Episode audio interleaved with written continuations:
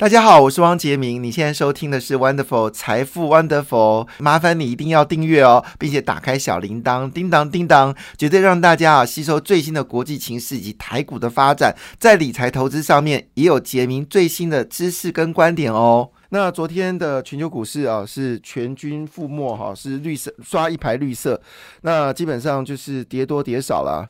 嗯，需要念吗？好了，一路跌哈，这个跌到觉得不知道说什么了。好，念一下好了。好，昨天呢，整个费半指数跌掉二点八一个百分点，纳斯达克跌到一点三七个百分点。那道琼跌幅比较小，是前天是跌五百点，昨天是跌一百零七点哦，跌幅已经缩窄了。标准五百指数呢，则跌掉零点八四个百分点。香港股市呢，跌幅持续的扩大哈，那跌掉一点六一个百分点。那中国股市呢，相对比较稳定啊，只跌掉零点八四个。百分点在深圳，那跌到上海是零点二六个百分点。好，那至于这个日本跟韩国呢，也都是跌的。那日本是跌掉零点五八个百分点，那韩国是跌掉零点六三个百分点。果不其然，昨天欧洲股市补跌哈，那德国股市跌掉一点八四个百分点，而英国股市呢，则是跌掉了这个。一点零八个百分点哦，那提供大家参考参考了，就是整个股市票市场大概只有印尼跟新加坡是涨的，新加坡今年年初至今还是涨的哦，那印尼也是年初至今也是涨的，那昨天印尼股市上涨零点四三个百分点，新加坡则是微幅上涨零点零四个百分点哦。好，在昨天呢，当然是因为美国的一个强势表态，就是美国联准局的一个强势表态，就是说，即便抱着经济可能有衰退的风险，升息的态度。度呢是不会改变的。那我们都知道，从二零零八年开始，美国已经印了三次钞票，然后持续的降息，所以冰冻三尺非一日之寒呐。就过去的过去的所谓的大量的印钞票呢，在今年就显示出来，它有它的通膨的压力。那我们在昨天有特别解释。呃，基本上来说，就是说，如果通膨上涨，就是你印钞票呢，如果你有庞大的房地产的一个市场，它其实可以吸纳多余印出来的钞票，反而会让经济这个通货膨胀相对就没有那么的的恐怖。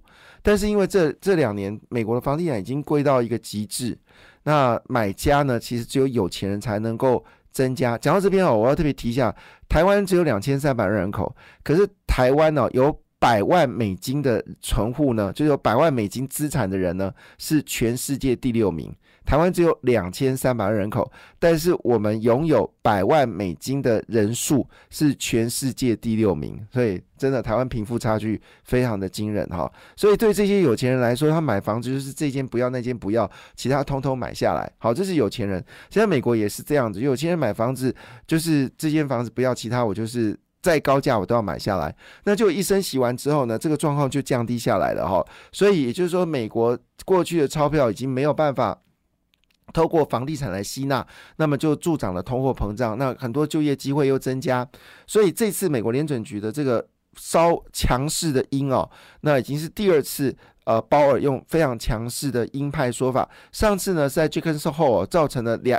台股两周的下跌，好不容易反弹，以为说九月二十二号美国联储局应该是最后一次三马升息，没想到十一月还有三马，所以我估计未来这段时间股票市场要大幅的上涨的可能性，嗯，修正一下机会不大。应该是呃，就是个股表现，像昨天台股是跌，可是涨停板的加速还是很多，就变成是个股表现哦，不会是大盘，所以台积电应该还是笼罩着外资的卖压。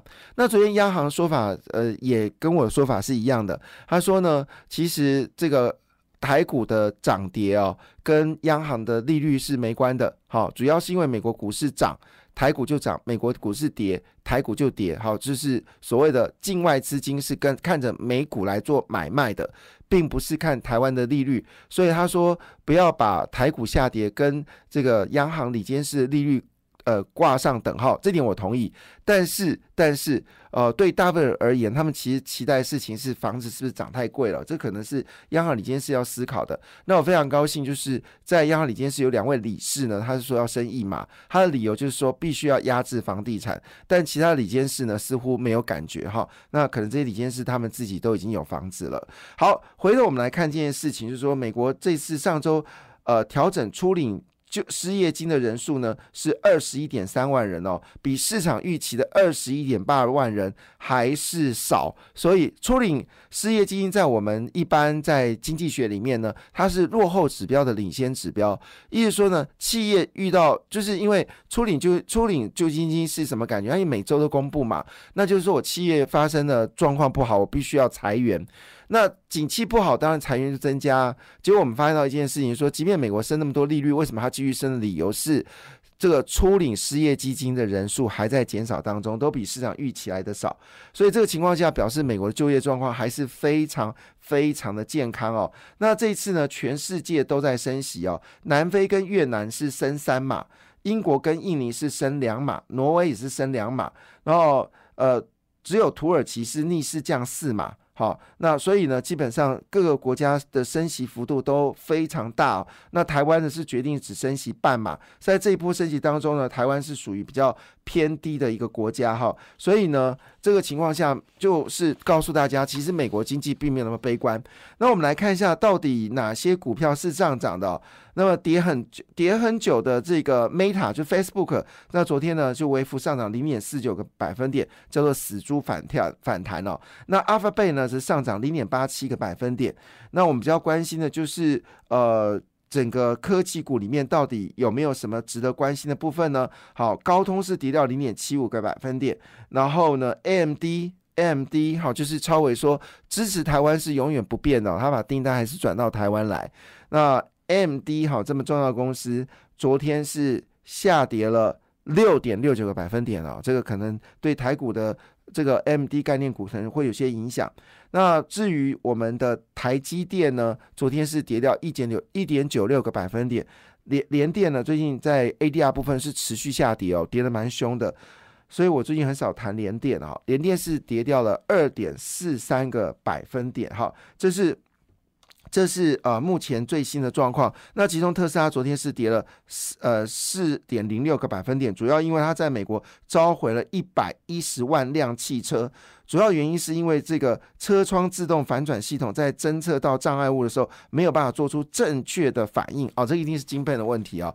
好了，这是我们说的这个这个就是美国股市的状况。那回到台湾呢，当然今天是昨天是公布了，就是呃有些人可能已经先知道，所以已经买一些所谓的观光服啊，像是呃三富啦，呃三三。五福三富，好，对，三富是台湾很重要的一个观光业者，还有网，我觉得网络的网络的，好，这个观光股呢，可能是比较重要，就是订票系统。那据了解呢，现在业者呢，其实早就已经预售应战了，所以呢，基本上呃，就是说的这个赴日。团的部分呢，现在是抢手三行程哦，所以包括三富旅行社、凤凰旅行社、易飞网，最近股价呢都是持续的在走高哦。那比较特别的事情是，呃，其实最近最强的就是五角。那五角是卖饮料，可是天气已经变凉了，为什么五角股价会上涨呢？这点我一直呃不是理解哈。那但人家涨就涨嘛哈。但是现在选择权里面哦，其实最热门的这个观光股呢是。王品跟八方云云集哦，那据了解呢，现在认购权证是不断的做买进的动作。那观光餐饮业呢是集体冲高哦。那专家说，如果你来不及买个股的话，你可以先买选择权。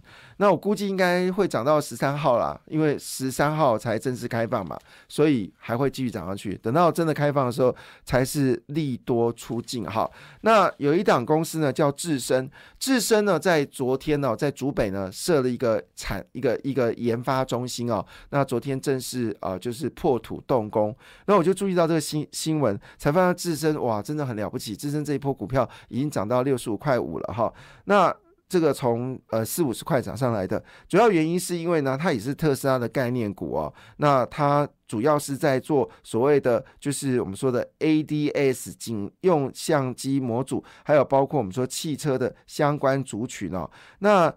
有关这个 NB 部分呢，他说 NB 部分的部分呢，虽然去化的需求呢是放缓的，但是呢，自身在所谓界面的装置呢，也受到拖累。年年减双位数，不过展望后市呢，因为它的车用 ADS 呢，已争取到特斯拉、Lucy 跟 Rivian 等客户，还有包括二零二三年 ADS 的营收呢，会有年增率高达五十七个百分点哦。所以最近呢，自身的股价虽然公布营收没有增加，可是股价持续走高。另外一部分就起基了，起基已经热很久了，从短天期的选择权已经变长天期的选择权，表示长期看好这些网通个股哈。那最近呢，因为投信积极的索马起基哦，所以股价呢是在昨天是由黑翻红，那逆势走强哦。所以呢，换个角度来说，大家建议你如果要买起基，你要买两天两百天期的选择权哦。这是在选择权的市场里面。好，那最后呢，我们来看一下，就是有关美国这次升息的部分哦。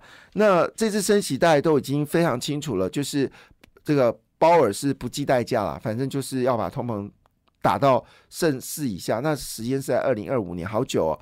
那最近很多的经济学家都在说，那明年经济一定会衰退，明年经济会衰退。我们来看一下，到底美国的韧性是不是可以容忍五趴的利率？因为在一九九四年的时候，那时候的 Greenspan 它也是一口气升了十一码，在一年的时间。可是呢，当时的一九九一年的美国道琼斯四千点。就这样一路涨到两千年的时候呢，涨到了一万六千点哦，一万大概是一万一万二一万千两千点，涨了三倍。所以美国利率调高，并不代表美国的这个股票一定会下跌，经济也不见得会衰退。诶，那一年升了十一嘛。好，那当然今年的。这个涨升息的幅度一定是超过一九九四年，可是我们从过去经验法则是通膨降低反而会刺激需求，好，这是看到的事情。当然，经济学家以目前的推估认为明年美国经济会有一些问题，但我们另外一个角度来看的话，我认为说通膨降低才是让消费增加，所以就看到底是对的。那美国百分之七十六的经济是跟民间消费是有关的哈，那当然这需要时间来验证到底哪个经济学家是对的哦。勉强我说我自己经济学家，脸上贴一下金哦。好了，那在这个情况之下呢，因为利率关系，我们就关心到银行股的表现。昨天银行股表现最好的，果不其然是台气银哦。那最近其实媒体在讲银行的时候，都是讲台气银。那台气银昨天涨了一点九九个百分点，第二名是富邦金，主要原因是因为我们的这个金管会呢放宽了产险的 RBC，就是。你的这个呃，就是保障资金哦，就保障你的这个就是呆账的资金哦，那调高了呃，调低了这个门槛，所以呢，这些有寿险的银行就开心了。那其实最近比较强是远东银行。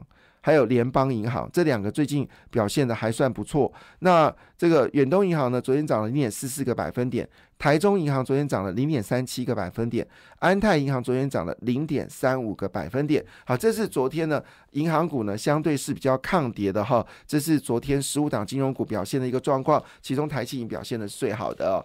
那当然回来一件事，昨天其实最热的话题就是北极星了。北极星解盲，那我昨天有解释哦，通常。